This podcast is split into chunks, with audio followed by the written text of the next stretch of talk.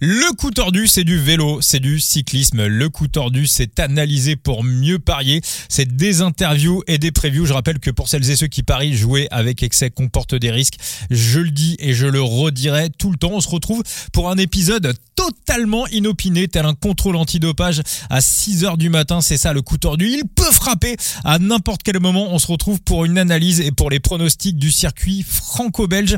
Euh, une épreuve qui est ouverte sur Side Limit, le Sorare du vélo en Ligue 4 de manière totalement gratuite. Et puis certains Français également ont accès à, cette épreuve via un book euh, en 38 et puis bien évidemment disponible également pour tous les francophones de l'étranger. Juste avant de vous donner mes pronostics pour ce circuit franco-belge qui a lieu ce jeudi 28 septembre, je vous annonce que l'épisode 86 va arriver également ce jeudi 28 septembre. Dans le cours de la soirée, on se retrouvera avec Latib et avec Phoenix pour analyser et vous donner nos pronostics du dernier rendez-vous, le, la vraie course de préparation au Giro di Lombardia, c'est euh, le Giro dell'Emilia, euh, le, le Giro d'Emilie avec avec euh, Enzo, immense spécialiste du, du cyclisme italien, et puis la Tib, bien évidemment. Avant tout ça, je voulais revenir sur les deux trois points que j'ai retenus ces derniers jours dans dans l'actualité vélo, parce qu'il s'est quand même passé énormément de choses. Alors déjà, Christophe Laporte, champion d'Europe, petit coup de gueule quand même contre les bookmakers,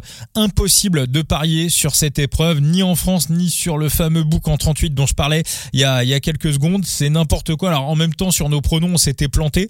Euh, vous avez dit Wood Van Aert. Bon, ça joue à une demi-roue. Euh, après, on était quand même hyper content de la victoire de, Christophe Laporte, Thomas Voeckler, un véritable goat, un véritable génie. On aura l'occasion, bien évidemment, de débriefer euh, tout ça pendant l'hiver et aussi de refaire une pétition pour avoir plus d'épreuves à parier en France. C'est vrai qu'on a avancé ces derniers mois. On avait fait une pétition l'hiver dernier qui avait été qui avait été relayée auprès de l'ANJ, l'autorité nationale des jeux. On avait obtenu quelques épreuves supplémentaires, mais il nous manque quand même encore pas mal de, courses. Hein. Par exemple, le Tour de Xiangxi euh, qui va avoir lieu en Chine, qui est une épreuve World Tour, qui sera la dernière épreuve World Tour de cette année au mois d'octobre. On ne pourra pas jouer euh, dessus en France et pourtant c'est une épreuve World Tour. On n'a pas accès au top 6, on n'a pas accès au heads up, hein, les fameux match-up, les confrontations de coureurs. On n'a pas non plus accès au top 10. Donc la France, on est quand même littéralement à la ramasse et on pense qu'il y a des avancées à faire. Donc on fera une pétition, je vous tiendrai au courant.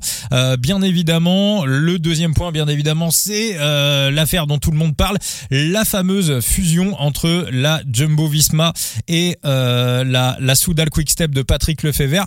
Alors moi je vais vous dire un petit peu ma théorie, hein. je l'ai exposé sur les réseaux sociaux, on en reparlera d'ailleurs dans l'épisode 86 avec Latib et Phoenix qui vous donneront leurs sentiments.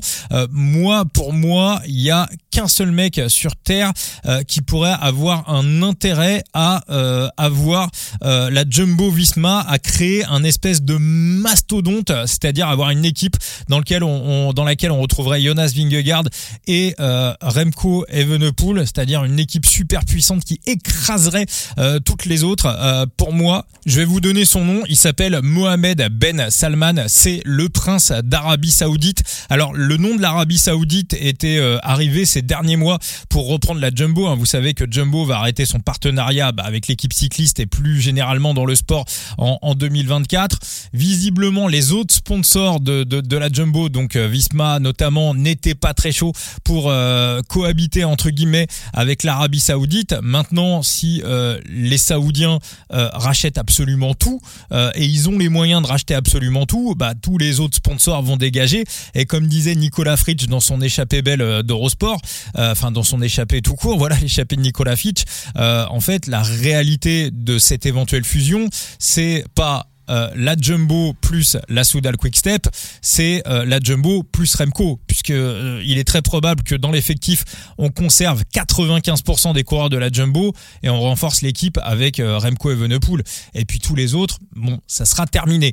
alors maintenant, si ma théorie, encore une fois, c'est pas une info, c'est juste une théorie. J'essaye d'être de réfléchir, j'essaye d'être rationnel et de me poser la question suivante, parce que pour un sponsor quand même, avoir une équipe qui écraserait littéralement euh, un sport entier, bah, au niveau de l'image et au niveau des retombées, c'est pas super. Euh, nous, euh, public, fans de cyclistes, on aime les belles histoires. En France, Raymond Polidor est beaucoup plus populaire, a été beaucoup plus populaire que, que Jacques Anquetil. Pourtant, Jacques Anquetil a, gagné cinq fois le Tour et Polidor ne l'a jamais gagné. Donc on voit bien que ce qui est beau, c'est l'histoire qui est racontée. Thibaut Pinot n'a jamais gagné de grand tour. Bon, il a fait un podium quand même, il a fait un podium sur le Tour de France.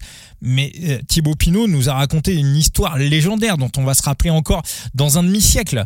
Donc ce qu'on aime, nous, public, plus que les palmarès, c'est les belles histoires. Et là, on arriverait avec une sorte de mastodonte qui pulvériserait euh, littéralement le cyclisme. Il faut savoir que Mohamed Ben Salman, est euh, le, prince euh, de, des Émirats Arabes Unis, donc qui a l'équipe de Tadej Pogacar, il se déteste littéralement. Donc pour moi, s'il y a un mec et un seul sur Terre qui a les moyens et l'intérêt de monter cette espèce de mastodonte qu'on redoute tous, c'est Mohamed Ben Salman. À part lui, franchement, je vois pas. Vous avez peut-être d'autres noms, vous allez peut-être me les donner euh, dans les euh, dans les commentaires sur les différents réseaux sociaux. Je suis peut-être en train de délirer complètement, mais pour moi, ça coche les cases. À savoir aussi que si le projet euh, débute en 2024 euh, pour régler les contrats de la, des, coureurs de la Soudal.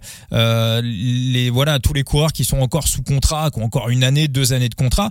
pour lui, pour faire des chèques et pour régler ces contrats, pour lui, ça sera peanuts, ça sera rien du tout. Regardez ce qu'il fait dans le foot actuellement. Qui aurait dit il y a encore allez 3-4 mois que Neymar jouerait en Arabie Saoudite? Qui aurait dit également que Karim Benzema, qui semblait encore en avoir sous le pied, hein, qui évolue à un très très bon niveau, jouerait aussi en Arabie Saoudite? Donc à partir de là, euh, le voir à court ou à moyen terme avoir sa propre équipe cycliste euh, et avoir une team ultra dominante qui écraserait toutes les toutes les autres ça reste une probabilité. Après, effectivement, il y en a qui m'ont dit sur les réseaux sociaux, et ils ont entièrement raison, bah, que la clé c'est Remco. Est-ce que Remco, lui, serait chaud pour rentrer dans ce type de projet? Ça, euh, ça on sait pas. Hein. On sait que l'argent c'est bien, mais l'argent ça fait pas tout. On le voit dans le cyclisme. Hein. Il y a des coureurs qui préfèrent gagner un petit peu moins d'argent et s'éclater sur un vélo et se construire un palmarès plutôt que d'aller euh, porter des bidons et, euh, et voilà avoir un palmarès un peu moindre et gagner plus d'argent. Donc voilà, ça, reste à voir. En tout cas, voilà, j'essaye de réfléchir pour moi si ça se fait et peut-être que je me trompe et peut-être que je vais passer pour un connard une fois de plus, mais c'est pas grave, je, vais l'assumer. Pour moi, si ça se fait dès 2024, euh, ça sera avec l'Arabie Saoudite et l'Arabie Saoudite seule ou ça ne se fera pas. Euh, voilà, on va enchaîner sur euh, le circuit franco-belge puisque c'est la course qui euh, qui nous intéresse. Alors on a une course de 190 bornes. Le circuit a été changé par rapport à l'année dernière. Il avait même été changé par rapport à l'épreuve 2020 qui avait eu lieu euh, pendant le Covid. Euh, alors c'est un petit peu plus musclé que l'année dernière. L'an dernier c'est Alexander Christophe qui l'avait emporté. On va dire qu'on terminait sur un faux plat montant du côté de Louvain. là c'est un petit peu plus punchy. On va monter à, plusieurs reprises le Contenberg qui a une côte d'un kilomètre à 7,9% de moyenne. C'est aussi cette côte hein, qui voilà ou qui, verra l'arrivée des euh, des coureurs. Alors moi je vais la faire quand même assez rapide. Euh, pour moi sur cette course là, il y a un, euh, ultra favori sur lequel je vais aller. La cote est un tout petit peu plus de 3. Je vais pas être très très original, mais pour moi cette course elle ressemble quand même à un bon penalty pour pour Arnaud Delis. Alors je me méfie quand même de Jasper Philipsen qui a fait d'énormes progrès en boss, mais il me semble que ça me paraît quand même petit peu punchy pour lui. Euh, pour Arnaud Delis, on est typiquement sur le même genre d'ascension. On l'avait vu euh, gagner, rappelez-vous, en tout début de saison, c'était sur l'étoile de Bessèges. Il avait remporté la première étape sur euh, devant Mats Pedersen. Donc pour moi, c'est à peu près le même genre d'effort. Hein. Ça va être très très rapide. C'est une bosse euh, d'un petit kilomètre.